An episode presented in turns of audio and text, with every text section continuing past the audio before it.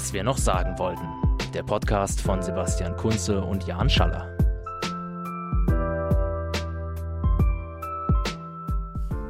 Moin Jan, schön, dass wir uns zu einer weiteren Folge Was wir noch sagen wollten treffen. Das finde ich gerade sehr schön, dass das klappt. Ja, hallo. Und dann in diesem Fall auch Hallo an alle Zuhörenden.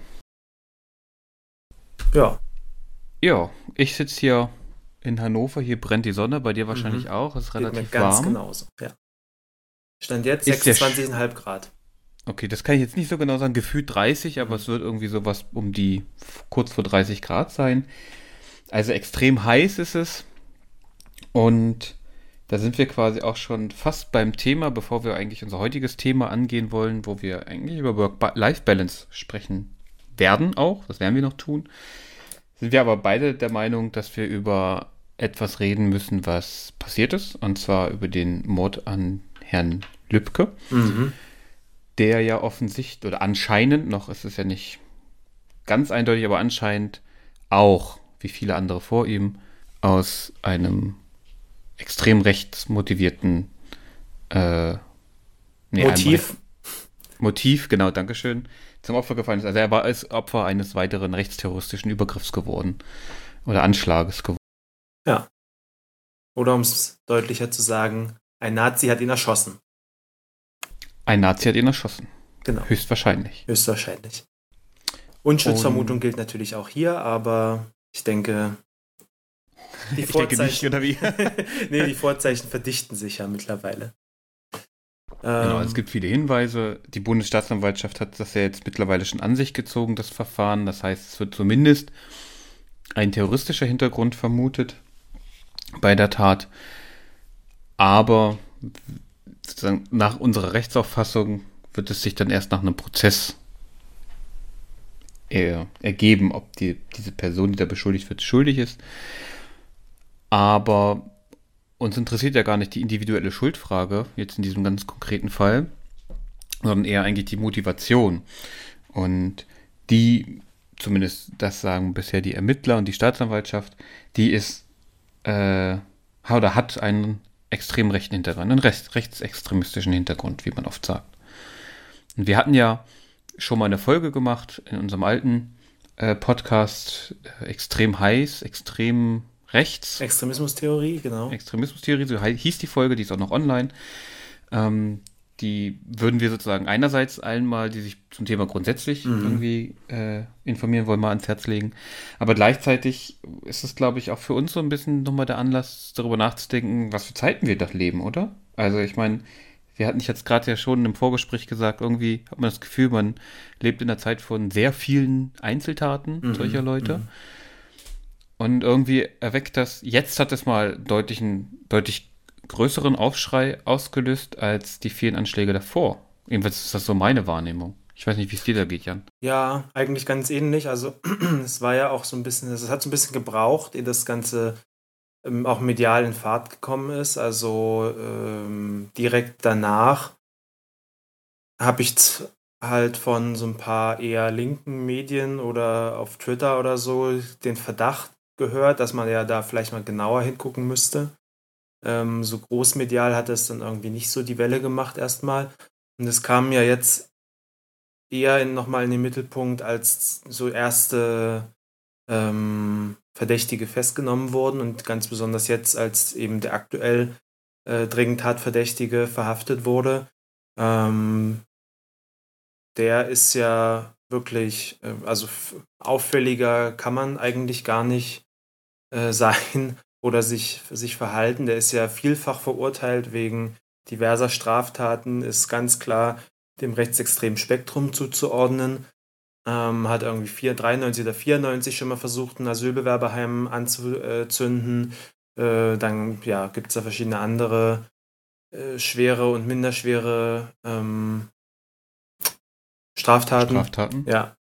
Und ähm, gleichzeitig scheint er aber ein recht erfolgreiches Doppelleben geführt zu haben, nach allem, was man so hört, weil die, ähm, natürlich sind dann auch einige Medien zu, äh, in, den, in den Wohnort des Beschuldigten gefahren, haben da sich ein bisschen in der Nachbarschaft durchgefragt und ähm, naja, es war so die die Blaupause von äh, vielen ähm, solcher Anschläge, was man halt danach hört, wie, ach, das hätte ich dem nie zugetraut, der war ja immer so nett und äh, total unauffällig, ähm, das hätte ich ja nie erwartet. Und naja, also von daher, ähm, ja, sehen wir da sozusagen scheinbar einen Fall von einem gelungenen Doppelleben. Hm. Ja, das klingt interessant.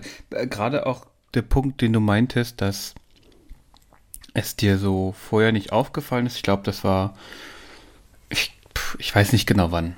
Ich habe das, glaube ich, relativ früh irgendwo gelesen. Da war so eine kleine Nachricht. Und dann habe ich aber die erste, die ersten ein, zwei Berichte auch gelesen, wo nämlich die Menschen dann auch oder Journalisten in den Ort gefahren sind und dort die Men Menschen gefragt haben, als nämlich noch gar nicht klar war, was ist da passiert. Hat er sich, hatte man sich selbst getötet? Was ist da los gewesen? Also als wirklich noch sehr wenig, fast nichts wirklich klar war.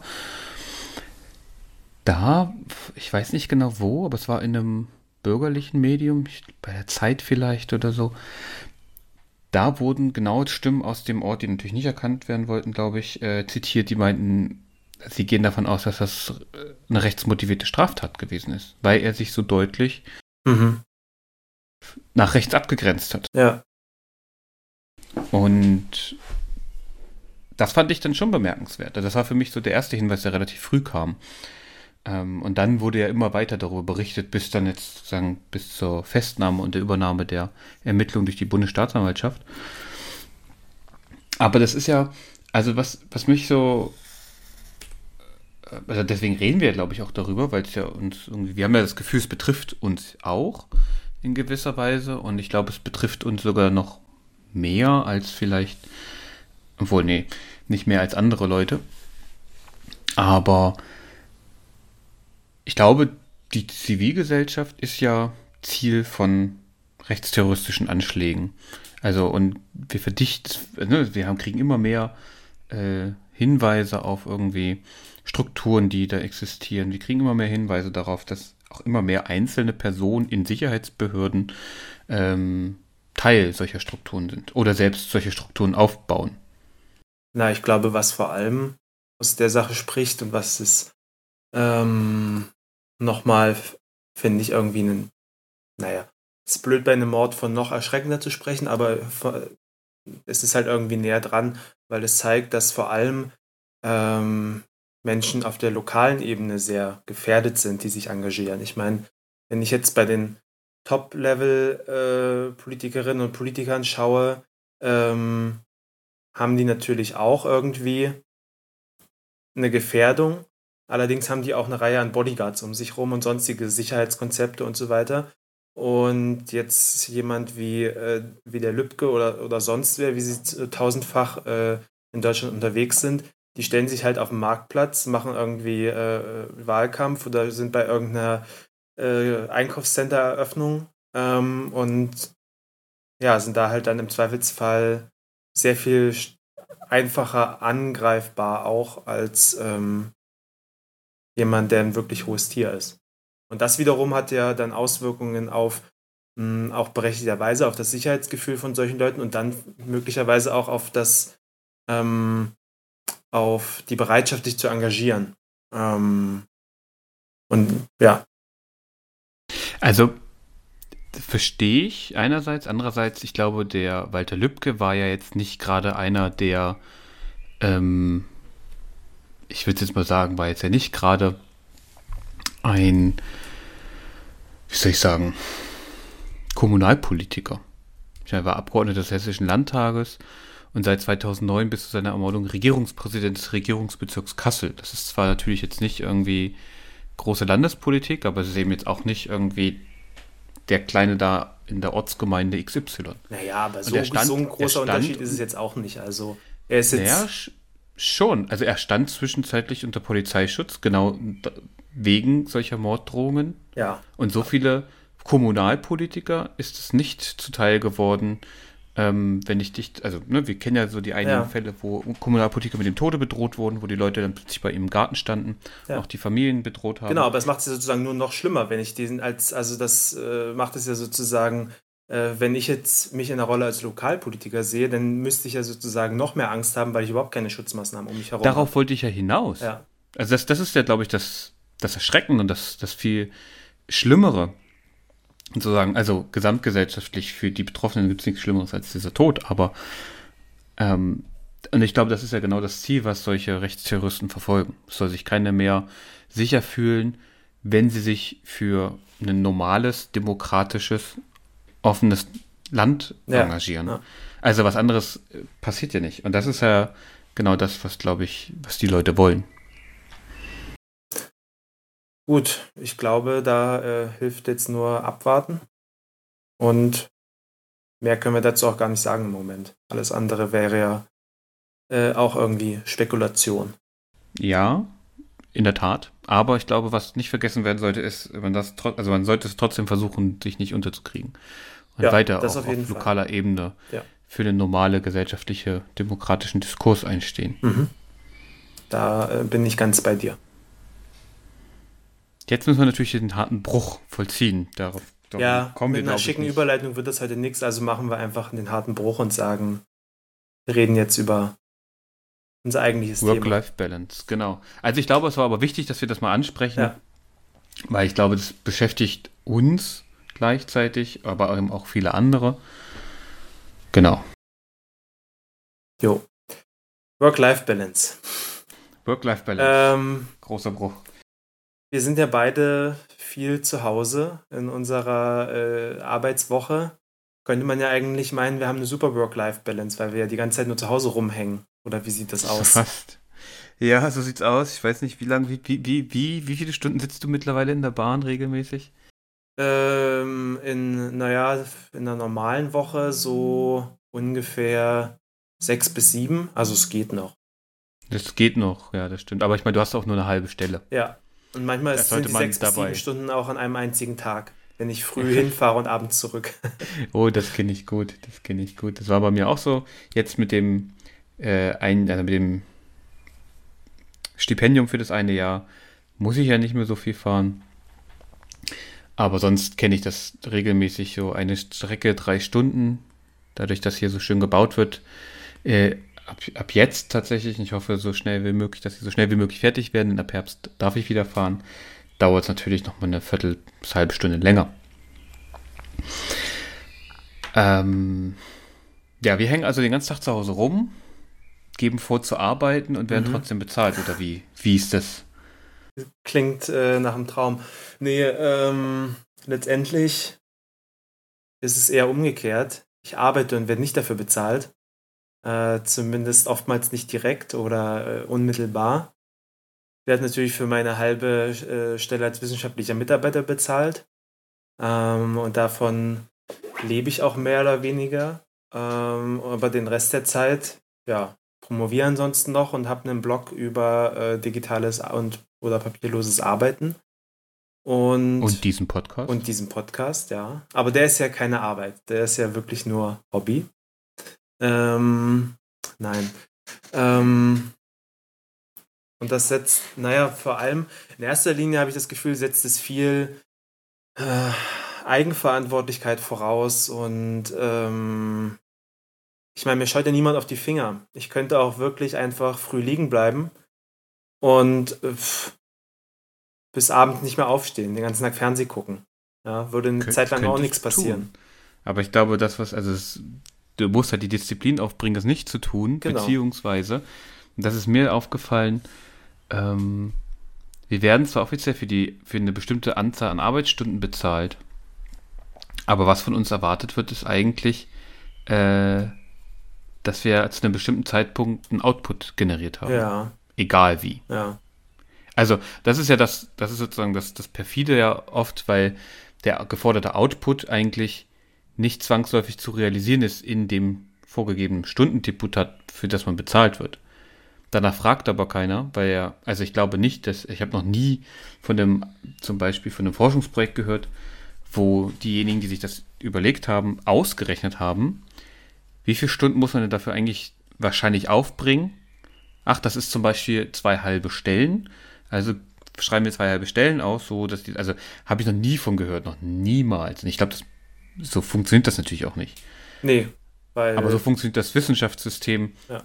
indem sie natürlich darauf bauen, dass du selbstverständlich ja dieses Ergebnis bringst, egal wie du da hinkommst. Ja. Egal, ob du Überstunden machst oder wenn du total super bist oder äh, total gut einfach so tun kannst, als ob, dass du dann weniger arbeitest. Theoretisch wäre das möglich, habe ich aber auch noch nicht so viel gehört.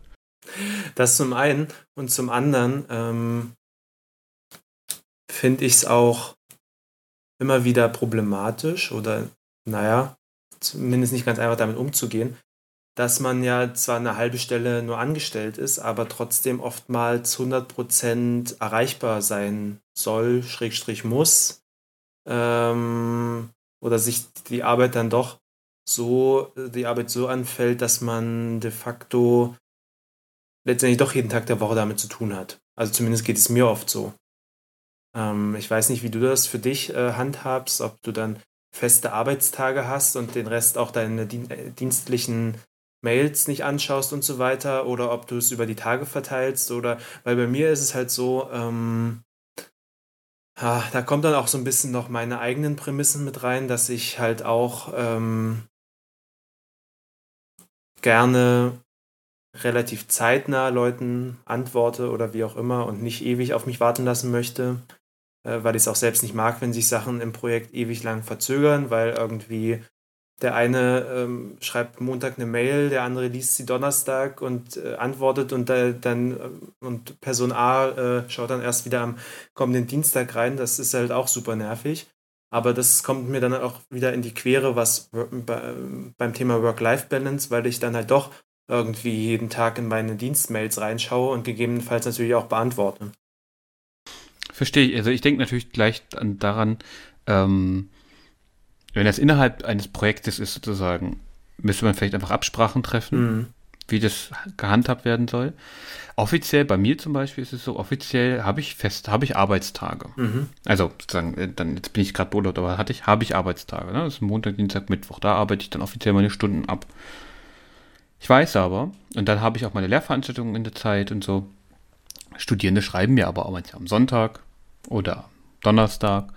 Manchmal auch. Also ich hatte das schon, ich hatte Montag um 10 Uhr morgens, glaube ich, oder um 12, ich weiß nicht genau, ein Seminar. Und am Sonntag schrieben mir die Studierenden, und du merkst, ich weiß das, weil ich natürlich da reingucke in die Mails auch, ähm, dass sie gar dass sie ihren Vortrag, den sie halten sollten, ähm, nicht machen können. Schaffen sie nicht. Ob sie noch eine Woche länger kriegen. Ja. Das habe ich Sonntag, Nachmittag oder Abend gelesen, sodass ich dann irgendwie noch mehr oder weniger spontan irgendwie ein Seminar vorbereiten musste. Und das funktioniert aber nur, wenn ich eben in meiner Freizeit in diese Mails gucke. Und gleichzeitig möchte ich eigentlich nur diese drei Tage mich damit beschäftigen. Aber das Geht an der Realität halt nicht vorbei. unbedingt. Es geht an der Realität vorbei. Ich meine, es geht auch an der Realität vorbei, dass in meiner Arbeitszeit, die ist, die ist gedrittelt, ein Drittel meiner Arbeitszeit soll für meine Lehrveranstaltung draufgehen. Das finde ich ist schon, das ist noch okay, das kann man sozusagen aus verrechnen, das funktioniert. Ein Drittel für Lehrstuhlarbeit, da hängt es dann immer vom Chef ab, wie viel der ihm gibt, Mhm. aber meiner ist super Mhm. äh, in den, der Hinsicht. Da kann ich mich überhaupt nicht beschweren. Und dann ein Drittel Dissertation. Ja. Aber es ist klar, dass ich mit einem Drittel meiner Stelle diese Dissertation nicht in der Zeit, die die Uni mich anstellt, also bei mir sind es vier Jahre insgesamt, dass die wahrscheinlich dann eigentlich, wenn ich nur diese Zeit aufbringen würde, ähm, das nicht schaffe. Das heißt, die Uni sagt es natürlich nicht in irgendeinem Vertrag, aber eigentlich sagt das jeder offen. Es ist halt ja auch dein Privatvergnügen zu promovieren. Das ist Mhm. ja, musst du ja nicht machen, theoretisch. Ist ja irgendwie wie so ein Hobby. Ja. Und auch wenn ich das für meinen Beruf brauche, denn ohne diesen Titel kann ich weder äh, weiter an der Universität arbeiten, noch irgendwie Projektanträge stellen bei Forschungsgemeinschaften oder zum Beispiel bei der Deutschen Forschungsgemeinschaft, ähm, wird es eben so als Hobby gesehen. Man kann damit natürlich Arbeitszeit externalisieren, weil äh, forschungsorientierte Lehre funktioniert auch nur, wenn ich forschen kann. Dann kann ich dem Studierenden auch irgendwie beibringen, wie man bestimmte Dinge tut oder Ja. und so weiter. Ja. Naja, also bei mir läuft es auch nicht besonders gut. ähm, jetzt mit so einem Stipendium habe ich gemerkt, das ist zwar einerseits auch total nett, weil du halt gar nicht wegfahren musst, theoretisch. Aber man braucht viel, viel mehr Disziplin. Hier in der eigenen Wohnung äh, ein Arbeitszimmer zu haben, hilft, aber selbst das schnell ist mal, ah, jetzt, ah, dann räume ich da jetzt noch auf und dann wasche ich das nochmal ab und ah, das ist aber interessant hier, das Buch, dann lese ich da jetzt nochmal drin und man kann sich sehr schnell, sehr lange, sehr viel ablenken. Hast du dir schon mal Gedanken gemacht, das äh, aus, dem, aus der eigenen Wohnung heraus zu verlagern oder ist das, spielt das eh keine Rolle, weil äh, das wieder Kosten verursachen würde? Es kostet auf jeden Fall Geld. Also ich habe, mein Problem ist, dass ich nicht besonders gut in Bibliotheken arbeiten kann. Also ich saß zum Teil auch schon, ich saß in der Stadtbibliothek, ich saß in der Landesbibliothek hier in Hannover. Das geht für ein paar Stunden gut, wenn ich Glück habe. Aber die, also bei mir persönlich ist das so, wenn ich da sitze, manchmal kann ich da ganz gut arbeiten. In der Regel ist es so, dass ich irgendwie das Gefühl habe, okay, ich kann hier nicht, ich kann hier nicht atmen. Ich kann nicht mein Wasser trinken in Ruhe. Ich kann keine Geräusche machen, weil ich natürlich auch da viele andere Leute sind, die vielleicht gerade lesen, die Ruhe brauchen. Ja. Und ich versuche das immer mal wieder. Aber dafür habe ich eigentlich auch einen kompletten abgeschlossenen Raum, in dem ich eigentlich nur arbeiten, mhm. nur Arbeit sein sollte. Aber selbst das, also das liegt vielleicht auch daran, dass ich nicht so die disziplinierteste Person auf der Welt bin. Ähm, ich glaube, Leute, die sehr viel Disziplin haben, und ich, ich nenne es mal Sitzfleisch, ja, denen dürfte das deutlich einfacher fallen. Gleichwohl weiß ich ja, muss ich auch was vorzeigen. Also ich habe jetzt in, am Wochenende, am Sonntag geht's los. Äh, sind wir in Leipzig auf einem Workshop, ja. Schräg, Schräg Seminar. Es ist quasi wie so ein Seminar und da müssen wir halt auch ein bisschen berichten von dem, was haben wir denn eigentlich erreicht in dem fast aha, dreiviertel Jahr, aha. was wir jetzt von, von dem Geld bekommen haben. Oder wie? Von dem Stipendiengeber, mhm. genau. Und dann müssen wir Sachen präsentieren und Vortrag halten mhm. und tralala. Also das hilft auch schon, ne? Und ich habe auch viel gemacht. Ich habe Vorträge gehalten, ich habe Artikel geschrieben und so weiter. Aber äh, mir fällt es nicht leicht. Manchmal denke ich mir, okay, vielleicht wäre das gut irgendwo, man fährt irgendwo hin und man hat dieses Projekt und daran musst du jetzt arbeiten und dafür wirst du bezahlt. Ja. Ähm, bei mir ist eigentlich eher so, dass das Thema Prioritätensetzung, also ich habe letztendlich eigentlich zu viele Projekte, die ich verfolgen will und kann auch nicht. Ähm, naja, letztendlich sind es drei große Sachen. Das ist einmal Lohnarbeit, das ist das zweite meine Promotion, das dritte ist mein Blog. Ähm, und eigentlich beanspruchen oder würden alle drei jeweils 50 Prozent meiner Woche beanspruchen. Ich habe aber nur 100 Prozent Woche.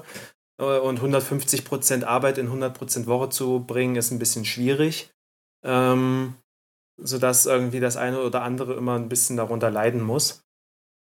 Ähm, Lohnarbeit fällt schon mal raus, was man da irgendwie reduzieren kann. Das äh, ja, muss Noch ich, viel weiter reduzieren ist halt schwierig. Ne? Muss ne? ich zwangsläufig machen. Äh, einmal um Geld zu verdienen, zweitens um irgendwie meinen Verpflichtungen danach zu kommen. Das macht sich ja auch nicht von alleine. Ähm, bleibt halt noch Promotion und und mein Blog. Und vom reinen Spaßfaktor her ist der Blog sicherlich deutlich weiter oben anzusiedeln, äh, weil es natürlich auch eine andere Art von, ähm, von Belohnung oder wie man das auch immer nennen möchte, dahinter steckt. Also man kriegt halt viel schneller mal ein positives Feedback oder dadurch, dass es halt auch ganz gut läuft, sieht man, okay, die Zugriffszahlen entwickeln sich gut, das interessiert Leute, äh, man kriegt mal irgendwie eine Anfrage, mal irgendwo, was weiß ich, in einem Podcast als Interviewgast dabei zu sein oder einen Vortrag zu halten und so eine Geschichten. Und das motiviert natürlich extrem. Oder wenn dir irgendeine Firma eine Mail schreibt, hier wollen sie nicht mal unser Produkt testen und so weiter. Das ist natürlich, ist cool, ja, und macht Spaß und deswegen äh, mache ich es ja auch. Ähm, und das ist natürlich dann irgendwie auch einfacher, da dann die Zeit reinzustecken. Außerdem habe ich halt durch auch unseren gemeinsamen Blog in den letzten Jahren äh, da viel lernen können, was so blogartiges Schreiben angeht. Das heißt, es fällt mir relativ leicht, irgendwelche Blogartikel zu schreiben oder ähm, einen Test, was auch immer. Ähm, und von daher ist es sozusagen eine leichte Aufgabe, die Spaß macht und schnell Erfolge zeigt. Und auf der anderen Seite ist dann die Promotion, wo ich eben alleine vor mich hin arbeite, äh, ohne Aus Aussicht auf irgendeine Art von äh, Feedback, am ehesten vielleicht noch von meiner Schneller Betreuerin. Feedback. Schnellem Feedback, ja. Ähm, vielleicht noch genau Feedback von meiner Betreuerin. Ähm, aber es ist halt vor allem ein sehr langer Prozess über eine sehr lange Zeit. Und äh, ja, es fällt, also ich, ich, Anfang des Jahres oder, oder Ende letzten Jahres habe ich kaum was für die Promotion gemacht. Da habe ich mir vorgenommen, okay, das muss ich mal wieder ändern. Ich muss mehr dazu, dafür machen. Es hat dann auch eine Zeit lang gut funktioniert. Und dann kamen aber wieder irgendwie verschiedene Sachen, äh, andere Sachen, mehr Lohnarbeit, mehr für den Blog, sodass es jetzt wieder irgendwie die letzten Wochen ziemlich hinten runtergefallen ist. Verstehe ich. Was mich noch interessiert aber, weil das hattest du vorhin so angesprochen, ich meine, es geht ja so ein bisschen bei Work-Life-Balance auch, okay, wie schafft man es, irgendwie ein gutes Gleichgewicht zu haben? Mhm. Und ich meine, Lohnarbeit, Promotion, Blog klingt jetzt nicht nach, yay, das ist meine Freizeit. Also ich kann das nachvollziehen mhm. bei Blogschreiben, mir macht das auch mehr Spaß, ein bisschen ähm, so dieses leichtere, in Anführungsstrichen runterschreiben, das mhm. ist es natürlich auch nicht, aber trotzdem fühlt sich das, aber es ist eben auch nicht so eine Freizeit. Also es ist, ja. ich, ich erzähle das ja immer eigentlich fast jeden Tag irgendwie meiner, meiner Partnerin, die jetzt letzte Zeit immer sehr spät nach Hause kommt, mhm. weil halt irgendwie dies entsteht und das entsteht mhm. und da muss sie noch mit hin und so. Ähm, aber ich, ich schaffe das selber ja nicht. Mhm. Ich hänge halt nur zu Hause rum, mhm. in Anführungsstrichen, und muss hier arbeiten und sitze dann hier und jammer und gehe dann, macht dann vielleicht mehr Hausarbeit. Ja, weil sie halt den ganzen Tag ja, arbeitet. Ja. Und da muss ich aber sagen, da hat sich ähm, wirklich als sehr positiv rausgestellt, dass wir in, vor einer Weile angefangen haben, einfach äh, klettern zu gehen. Mhm. Und das ist eine Sache, wir versuchen das zweimal die Woche mehr oder weniger feste Termine zu machen. Und dann geht man da hin und man hat irgendwie ein bis drei Stunden oder so äh, am Nachmittag, wo man wirklich raus ist, wo man wirklich auch nicht drüber nachdenken ja, kann ja. in dem Moment über, weiß ich nicht was, ne? Also ich habe gestern Abend bin ich um halb zwölf nochmal aus dem Bett aufgestanden, nachdem ich da schon eine Stunde lag und eigentlich schlafen wollte und habe noch mal ein paar Gedanken aufgeschrieben zu meinem ersten Kapitel meiner Dis, weil ja. mir was eingefallen ist. Ja. Dass ja genau so müsste ich das machen. Mhm. Und ich wusste, wenn ich jetzt aber schlafe, dann vergesse ich das. Also bin ich aufgestanden, habe es aufgeschrieben. Das Schöne ist, wenn du dann irgendwie bei 10 Metern in so einer Wand bist, geht das auch einfach. Da hast du auch gar nicht den Kopf dazu. Und das finde ich, das hat sie festgestellt, das habe auch ich festgestellt, man ist dann einfach raus. Und das tut total gut. Neben dem Aspekt, dass man auch sich körperlich ein bisschen kaputt macht. Aber ähm, genau, da, danach wollte ich eigentlich mal fragen. Ja. Du da. Ja, das äh, ist, ein, ist super äh, spannend in, in, vielerlei Hinsicht. Also zum einen, ja, ich äh, mache das auch. Also ich gehe äh, halt ins Fitnessstudio mehrmals die Woche. Einfach hat sich, ja, du posierst hier mit dicken Muskeln, man sieht es ja im Podcast nicht. Äh, ich habe ja zum Glück keine. So massiv gebaut bin ich dann doch nicht, dafür gehe ich, glaube ich, zu selten, ist aber auch nicht mein primäres Ziel sondern der Hintergrund ist einfach, dass ich schon immer gern Sport gemacht habe, das auch seit meiner frühesten Kindheit tue und ich auch gemerkt habe, wenn ich das mal über einen längeren Zeitraum nicht mache, dann fühle ich mich schlecht. Ähm, das hatte ich während meines Auslandssemesters. Da habe ich kein, überhaupt keinen Sport gemacht und das hat sich sehr deutlich auf Physis und Psyche ausgewirkt bei mir. Ähm, und so, also letztendlich brauche ich einfach irgendwas. Und ich habe dann eben gerade während des Studiums viele verschiedene Sportarten über einen Unisport auch ausprobiert. Komme ja eigentlich vom Fußball, aber habe dann andere Sachen auch gemacht. Ähm, das war auch immer gut, aber letztendlich ist es halt auch ein bisschen, für mich zumindest ein Problem mit dieser Entgrenzung von Arbeit und Freizeit, was immer so sich auch oft verschiebt und nicht so ganz festzunageln ist ähm, habe ich es lieber, dass ich zum Sport gehen kann, wenn ich gehen will und Zeit habe und nicht, wenn das Training angesetzt ist. Äh, von daher habe ich mich jetzt eigentlich auf einen Individualsport eingeschossen, wo ich äh, dann gerne auch mal, beispielsweise bin ich mittags und am frühen Nachmittag meistens nicht sonderlich produktiv. Äh, und gleichzeitig ist das Fitnessstudio da schön leer, weil die Rentner sind schon weg und die äh, Schüler noch nicht da. Ähm, und von, von daher gehe ich dann oftmals so zwischen 12 und 2 irgendwie Sport machen.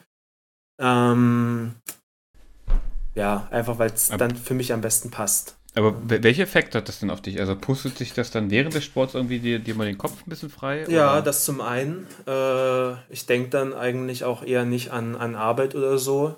Es hat aber auch wirklich einen spürbar, äh, spürbaren physischen Effekt auf mich. Also diese Erschöpfung, das äh, bringt mir auch immer ganz viel, um wieder ähm, anders auf Sachen zu sehen und irgendwie ja, ich weiß nicht, die genauen biologischen äh, Wirkmechanismen kann ich natürlich nicht beschreiben, aber es hat auf alle Fälle einen entspannenden Effekt auf mich und äh, ja, auch regenerierend irgendwo.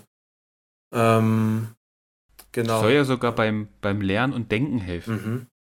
Nee, also das kann ich mir absolut vorstellen. Aber. Also ich habe. Ja, nee, sag ruhig. Ich habe mal angefangen bei so einem. Ähm, so einen Online-Kurs mitzumachen. Da ging es eigentlich um, da ging es um Lernmethoden, weil ich irgendwie mal, naja, brauchte, hatte ich das Gefühl, ich sollte das mal immer angucken. Und das fand ich ganz interessant. Das war über so eine Online-Plattform von einer Universität in den USA und das fand ich ganz interessant, weil die dort gesprochen haben über quasi, also sozusagen, wenn dein Kopf quasi, also dein Gehirn quasi auf Focus-Mode ist oder im Diffuse-Mode, so haben sie es immer genannt. Das heißt, wenn du ganz konzentriert bist oder eben sagen wir mal nicht. Und du bestimmte Sachen in diesem konzentrierten Modus zwar lernen kannst, aber die sind dann erstmal nur im Kurzzeitgedächtnis. Und damit das sozusagen wirklich einsinkt, dass die, dass die neuronalen äh, Verbindungen sich tatsächlich aufbauen, dafür braucht man unter, unter anderem diesen diffusen, diesen Diffuse-Mode, auch eben zum Beispiel für kreative Lösungen, um eben sozusagen da neue Sachen. Und dafür ist zum Beispiel Sport total gut oder Bewegung, also eigentlich grundsätzlich Bewegung, aber vor allem Sport ist sehr gut, ähm, weil das eben das, den Kopf ein bisschen frei macht, so würde ich es nennen. Äh, und das genau hilft tatsächlich bei sowas. Das fand ich sehr spannend. Also. Und eine, eine, zweite Sache, ähm, was ich auch sehr gerne mache, aus mehreren Gründen, sind längere Spaziergänge mit meiner Partnerin einfach. Also das erfüllt dann irgendwie mehrere Zwecke. Das ist einmal so ein bisschen runterkommen und rauskommen und mal was anderes machen. Zum anderen ist es natürlich auch Beziehungspflege, ähm, wo man, also das sind für uns zumindest immer Momente, wo wir, weil wir beide viel zu tun haben, ähm, sind es gute Gelegenheiten, um über alles Mögliche zu sprechen, was in so einer Beziehung halt anfällt. Ähm, auch wichtige Richtungsentscheidungen zu treffen, wo man sonst vielleicht nicht so die Zeit hat, mal tiefergehend, tiefergehend drüber zu sprechen. Äh, von daher ist, aber das mache ich auch alleine. Also auch, ich gehe zum Beispiel auch alleine sehr gern spazieren und ähm, höre dann oft ein bisschen Podcast, manchmal nicht, auch nicht, sondern gehe dann wirklich nur äh, raus, aber das mache ich eigentlich auch ganz gerne. Ja. Das verstehe ich total gut, das mache ich auch gerne. Also tatsächlich, ähm, also gerade mal alleine einfach rauskommen, mhm. gerade wenn man viel zu Hause arbeitet, ist ja. das total wichtig. Ja. Ähm, also ich habe Tage gehabt, da war ich drei, vier Tage lang nicht aus der Wohnung rausgekommen. Und das ist natürlich ungünstig. Würde ich, also selbst wenn man einen Balkon hat und mal, weil man aus dem Fenster guckt, ist das zwar schön, aber es ist dann doch nochmal was anderes, wenn man draußen ist und irgendwie, und wir wohnen mittlerweile nicht sehr weit von einem, ich glaube, vom Mittellandkanal, keine Ahnung, wie der heißt, hier von einem Kanal äh, entfernt, äh, wo man dann eben auch schön am, am, am, Ufer, was relativ grün ist, auch mal spazieren gehen kann und so. Was immer schön ist. Jetzt muss ich mich wieder entschuldigen, dass hier im Hintergrund fing schon wieder die Kirchen an zu bimmeln. Um 14.56 Uhr, was ist denn da los? Ja, kurz bevor wir angefangen haben, haben die mich auch schon geläutet. Also, die haben mir wahrscheinlich so ein, so ein jetzt hätte ich fast gesagt, so ein Quickie-Service äh, eingeführt. So Stunde, Stunde Messe lesen und mhm. dann ab wieder zur Arbeit. Naja, ja, aber du hattest ja noch was anderes angesprochen, wo ich gerne noch was zu sagen wollte. Und das war so Abgrenzung Arbeit-Freizeit. Ähm, wo, ja, schwieriges Thema. Also. Gerade wenn man so selbstständige Sachen macht. Gerade wenn man selbstständige Sachen macht und gerade wenn man dann noch irgendwie so diesen äh, philosophisch-theoretischen Hintergrund kennt, mit Stichwort Selbstausbeutung und äh, äh, Optimierung des Selbst und so weiter, das äh, ist mir ja jetzt auch nicht unbekannt sozusagen. Aber letztendlich, mh, hm, ja, also es ist bei mir nicht so, dass ich sage, okay, ich arbeite jeden Tag strikt bis 17 Uhr oder so. und danach fasse ich nichts mehr an und danach mache ich nur noch Freizeit. Das ist einfach, ist einfach nicht so. Ähm, wäre auch, glaube ich, für mich zumindest kontraproduktiv, weil, wie gesagt, am, gerade am na frühen Nachmittag bin ich meistens extrem unproduktiv, bin teilweise auch müde äh, und kriege eh nicht allzu viel gebacken. Ähm, deswegen nehmen wir auch um diese Uhrzeit den Podcast auf. Nein, Spaß. Äh, heute geht's, heute geht's voll. Ähm, aber es kommt halt vor. Und gleichzeitig bin ich dann teilweise abends irgendwie viel besser drauf, was Arbeiten angeht und äh, schreibe irgendwie nochmal was oder wie auch immer. Ähm, und von daher würde ich mir da sozusagen selbst wertvolle Zeit wegnehmen, wenn ich das so strikt eintakten würde. Ähm, und von daher, ja, ich kann es gar nicht so hundertprozentig teilen. Ähm, ich habe aber auch kein Problem damit, dann irgendwann, wenn ich merke, okay, reicht für heute, dann zu sagen, okay, jetzt reicht es aber auch, jetzt mache ich wirklich nichts mehr. Also ich habe dann auch kein schlechtes Gewissen oder so. Oh, Me meistens zumindest. Meist. Ja. Es kommt natürlich vor. Also klar, es gibt auch irgendwie Tage, wo ich äh, gefühlt nicht, äh, nichts auf die Reihe bekomme. Und wenn ich dann abends da sitze, denke ich schon, hm, was hast du eigentlich mit dem Tag gemacht? Ähm, aber am Großteil der Tage geht es eigentlich. Na, ich kenne diese Tage sehr gut, ähm, wo man irgendwie das Gefühl hat, man kriegt nicht so richtig auf die Reihe. Man kann irgendwie, manchmal ist es auch so, ich meine, wir müssen, das ist halt dummerweise, in gewisser Weise dummerweise unsere Arbeit, denken und dann oft lesen, denken, schreiben, um es jetzt mal in diesen drei Worten zusammenzufassen. Und das ist halt das Problem, wenn man mal, also ich kenne das gerade, ich müsste jetzt eigentlich, deswegen machen wir jetzt auch diesen Podcast, ich müsste jetzt eigentlich einen Essay schreiben, ähm, der am 1. Juli fällig ist. Oha, das ist bald. Ja, und ich bin irgendwie Freitag nicht da, mache Kolloquium, dann Donner Sonntag bis Mittwoch bin ich in Leipzig auf meinem Workshop, wo mhm. ich dann ja auch nichts dafür mhm. machen kann. Donnerstag bin ich ehrenamtlich unterwegs und am Samstag bin ich auf einer Hochzeit und dann ist schon irgendwie der 1. Juli und ich muss, müsste eigentlich jetzt den ganzen Tag da sitzen und äh, was machen. Und ich habe auch schon ein bisschen was gemacht. Ich habe heute, glaube ich, auch schon zwei, drei Stunden gearbeitet, richtig. Aber ich merke das gerade in solchen Situationen manchmal, dass da dass ich manchmal nicht denken kann. Dass ich hier davor sitze und denke mir, äh, nee, geht irgendwie nicht. Und selbst, und dann kann ich da sitzen bleiben und ich denke weiter und versuche doch mal was und gehe mal woanders hin. Aber es hilft irgendwie alles nichts. Und das finde ich, das sind so die frustrierenden Tage, weil da kann ich nicht arbeiten in gewisser Weise. Und gleichzeitig heißt es für mich aber auch, ich kann aber gleichzeitig auch nicht Freizeit machen. Und das, da schleppt sich dann sozusagen bei mir zum Beispiel dieses schlechte Gewissen mit, auch mit in den Abend hinein, dass ich dann abends denke, scheiße, du hast heute nichts geschafft, du hättest eigentlich dies und das und das machen müssen. Und das sehe ich zum Beispiel als dieses ähm, bei mir oft, und das glaube ich, trifft grundsätzlich, glaube ich, auf Selbstständigkeit zu.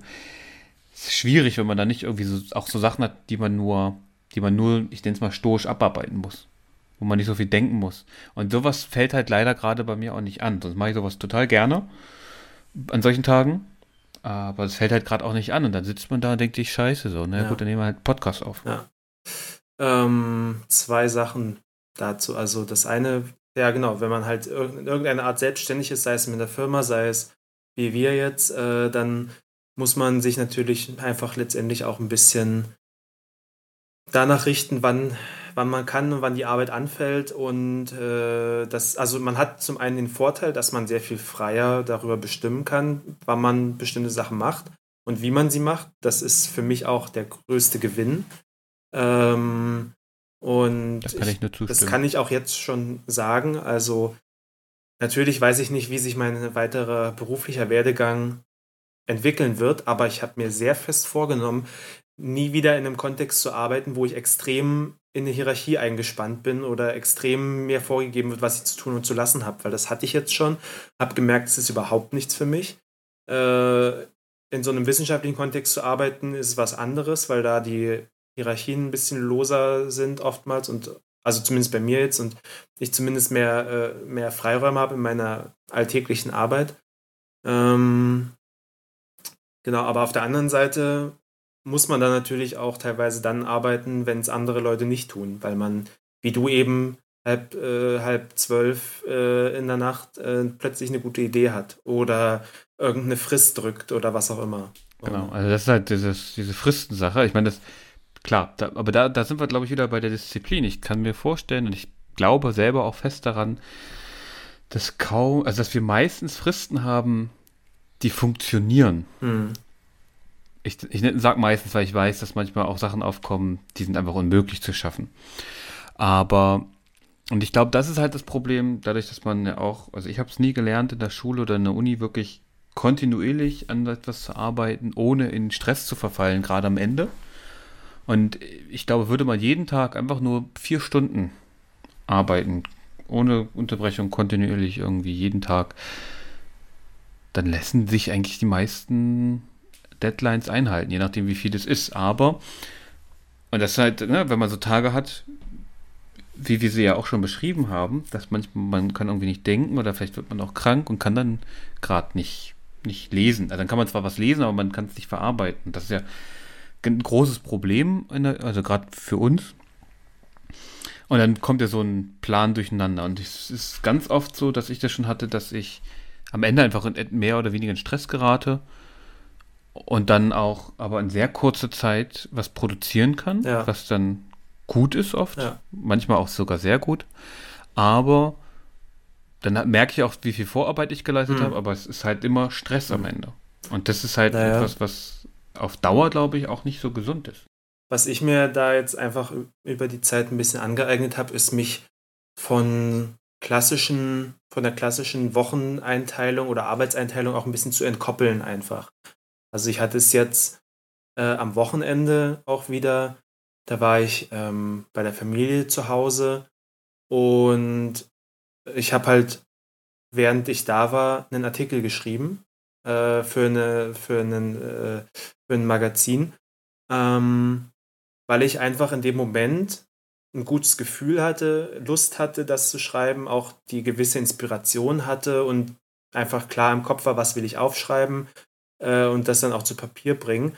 Und ähm, mein, mein Vater hat in dem Fall halt relativ, naja, nicht gänzlich verständnislos, aber schon ein bisschen seltsam re reagiert. Warum machst du das jetzt? Es ist doch Wochenende. So, und ähm, dann habe ich ihm halt versucht zu erklären, naja, klar, irgendwie ist es Wochenende, aber äh, das spielt halt für mich in dem Moment dann nicht so eine große Rolle, weil ich mich in dem Moment gut gefühlt habe, äh, was das Arbeiten angeht und dann auch die Arbeit einfach erledigen wollte. Ähm, auf der anderen Seite habe ich es dann aber teilweise, kommt jetzt nicht ständig vor, aber es kommt durchaus vor, äh, dass ich eben Tage habe, wie wir sie gerade schon beschrieben haben, wo einfach nichts geht, wirklich wo ich dann auch tatsächlich sage, okay, es ist jetzt halt formell zwar äh, Mittwoch oder Donnerstag, aber ich mache jetzt Wochenende. Ich mache jetzt hier meinen Samstag und mache halt einfach heute gar nichts, ist dann so. Ähm, und dafür versuche ich dann eben am Samstag was zu schaffen. Da habe ich jetzt genau eine Frage, weil mhm. das verstehe ich zwar, mhm. aber ich scheitere regelmäßig daran, dass das, dass das, ähm, mit meiner Partnerin nicht so funktioniert, weil die hat in der Regel auf jeden Fall Montag bis Freitag ja. ihre Arbeit ja. und hat dann am Wochenende in der Regel zwar leider auch Arbeit, weil sie dann die Woche vorbereiten muss, aber sie hat, kann nur Samstag, Sonntag oder vielleicht, Sonntag eigentlich nicht, Sonntag muss sie anfangen vorzubereiten, also eigentlich Samstag oder Freitagnachmittag haben wir überhaupt erst Zeit, was zu tun. Das heißt, den Samstag muss ich mir auf jeden Fall frei halten, mhm. weil ich ja auch irgendwie Zeit in dieser Beziehung verbringe. Ja, ja. Also weißt du, das ist bei Kann mir zum Beispiel manchmal das Problem. Mhm. Wie ist das denn bei dir? Ist, ähm, seid ihr da beide einfach so flexibel oder ist es da. Ja, tatsächlich ist es schon am ehesten das, weil sie auch nicht in einem klassischen Anstellungsverhältnis ist, ähm, sondern ja, ebenfalls promoviert und ein paar andere eher freiberufliche Projekte verfolgt und darüber auch ihr Geld verdient. Ähm, sodass das eigentlich äh, ja. Also ihr findet quasi immer so einen, so einen Weg. Genau. Oder also oftmals ist es ja dann auch nicht so, dass ich, wenn ich an einem dann irgendwie entscheide, okay, jetzt mache ich aber an einem Samstag was, dass ich dann von früh bis spät irgendwie dran sitze, sondern dann mache ich halt vier, fünf Stunden was und dann habe ich trotzdem noch den halben Tag, um irgendwie was anderes zu unternehmen. Ja, okay, das verstehe ich. Also es ist dann wirklich bei mir ganz viel ähm, ad hoc hin und her äh, geschiebe und äh, gucken, dass so ein, so ein Aushandeln zwischen, wie geht es mir gerade, was sind meine äußeren äh, Limitierungen und welche Fristen habe ich, was und was muss ich schaffen. Und dann so äh, versuche ich das halt immer wieder ähm, Woche für Woche zusammenzubauen, dass es irgendwie passt.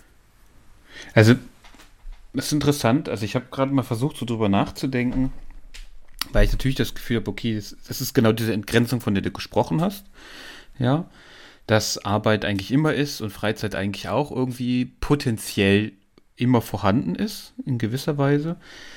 Ähm, das trifft natürlich jetzt auf unsere Arbeitsmodelle zu. Jemand, der irgendwie, weiß ich nicht, ne, in der Werkstatt geht und da arbeitet, der kann das in der Regel nicht so entscheiden. Aber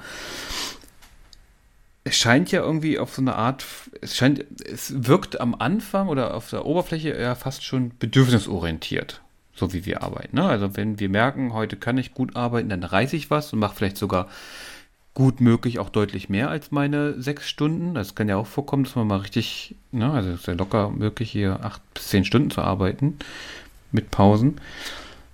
Aber, und ich glaube, das ist so ein bisschen der, das, womit ich so hadere, das Potenzial zu arbeiten ist immer vorhanden. Eigentlich musst du permanent ein schlechtes Gewissen haben, warum du jetzt nicht gerade arbeitest. Und du musst dir immer wieder begründen, warum es okay ist, dass du Freizeit machst. Oder wie erlebst du das? Und das ist für mich so ein bisschen echt, das ist eine Sache, mit der ich wirklich sehr hadere, weil die finde ich grundsätzlich falsch. Ja. Ich will mich nicht irgendwie rechtfertigen müssen, vor mir selber auch nicht mhm, eigentlich. Mhm. Ähm, warum mache ich jetzt eigentlich nichts? Warum lese ich jetzt in dem Roman? und nicht, warum schreibe ich jetzt nicht für diese Zeitung oder warum schreibe, schreibe ich jetzt nicht in dem Projekt, wofür ich ja auch Geld bekomme? Hm. Äh, ja, ganz schwierige Frage, die ich glaube wirklich nur auf einem persönlichen Level irgendwie zu lösen ist. Also, ja, also nein, nicht zu lösen müsste man es auf einem strukturellen Level. Aber einen Umgang damit finden kann man, glaube ich, nur persönlich. Und ähm, sehr Salomon.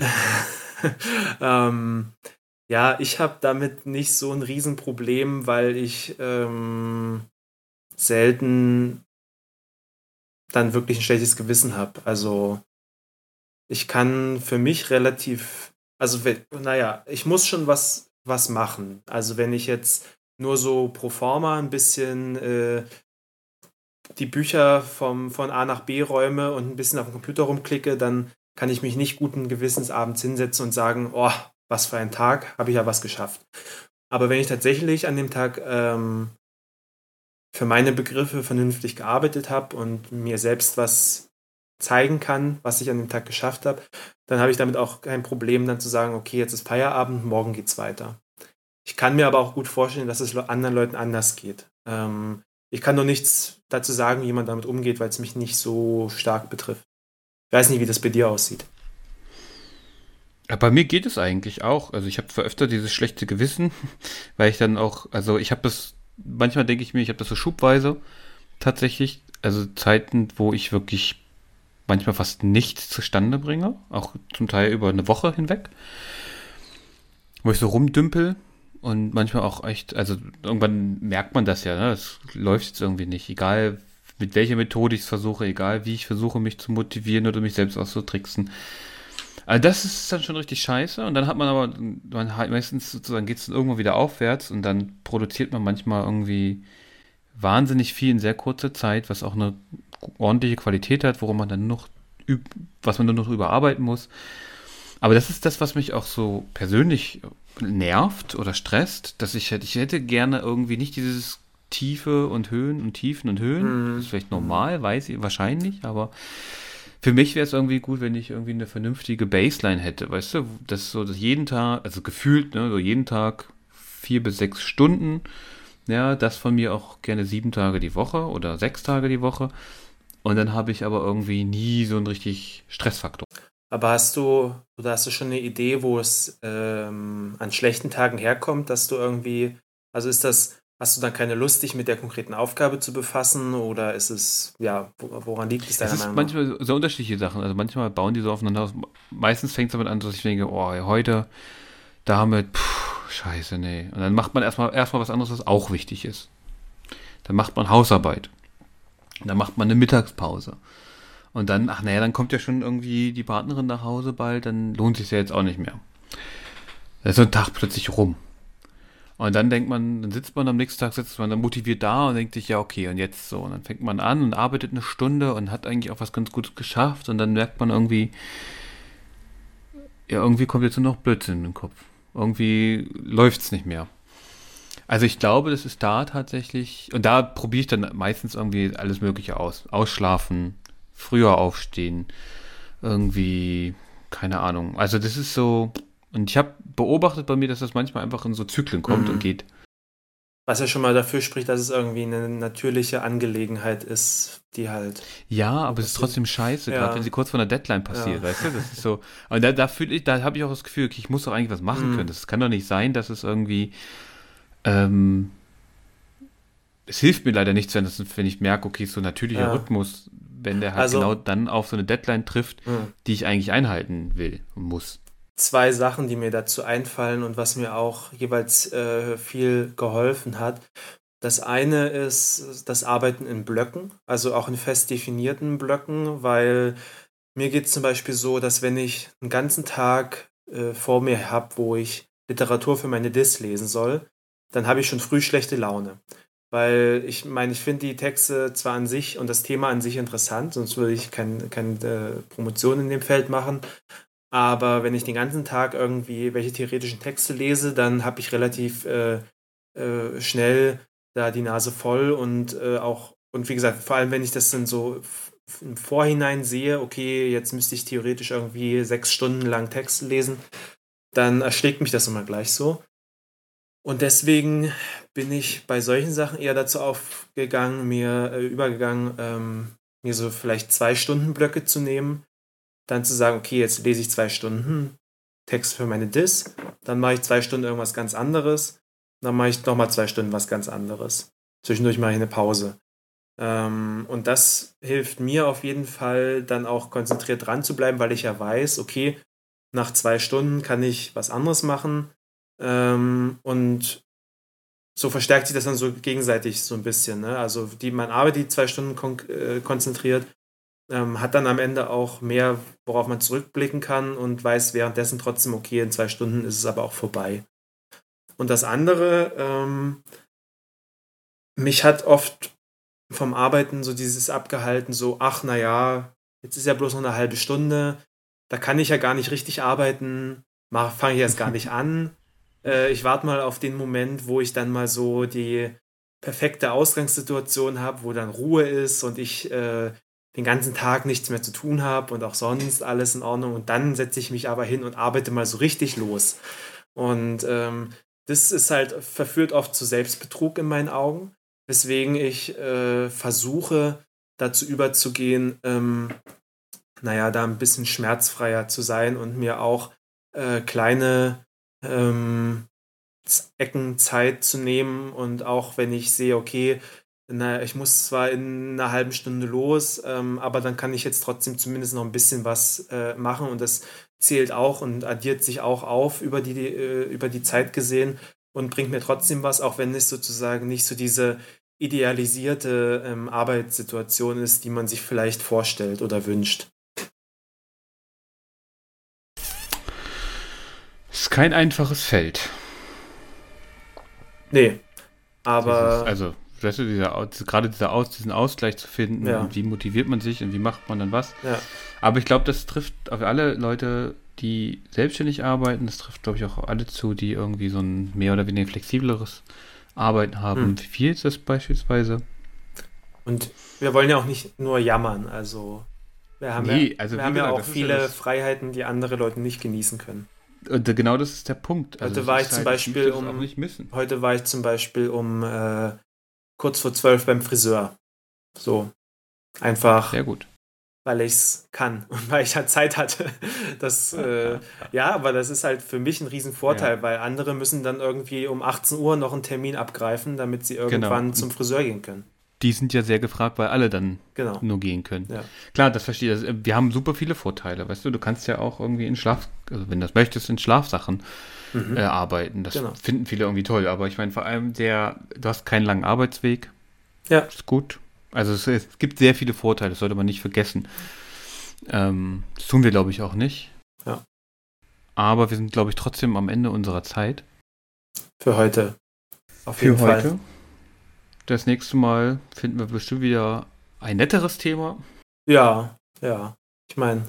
Viel positiver reden können. Ja, aber also ich finde das ja auch konstruktiv zumindest. Ich, ich auch. Ähm, also, ne, das ist, ich glaube, es ist ja auch eher ein bisschen spaßig gemeint. Ich glaube, dass man trotzdem was mitnehmen kann. Ja. Genau. Über Feedback freuen wir uns natürlich, falls jemand dazu Absolut. Feedback geben möchte. Absolut. Ja, und ansonsten würde ich sagen, hören wir uns beim nächsten Mal wieder. Dann hören wir uns beim nächsten Mal wieder, Jan. Vielen Dank und ähm, bis demnächst. Wir hören uns bald. Ciao, ciao. ciao.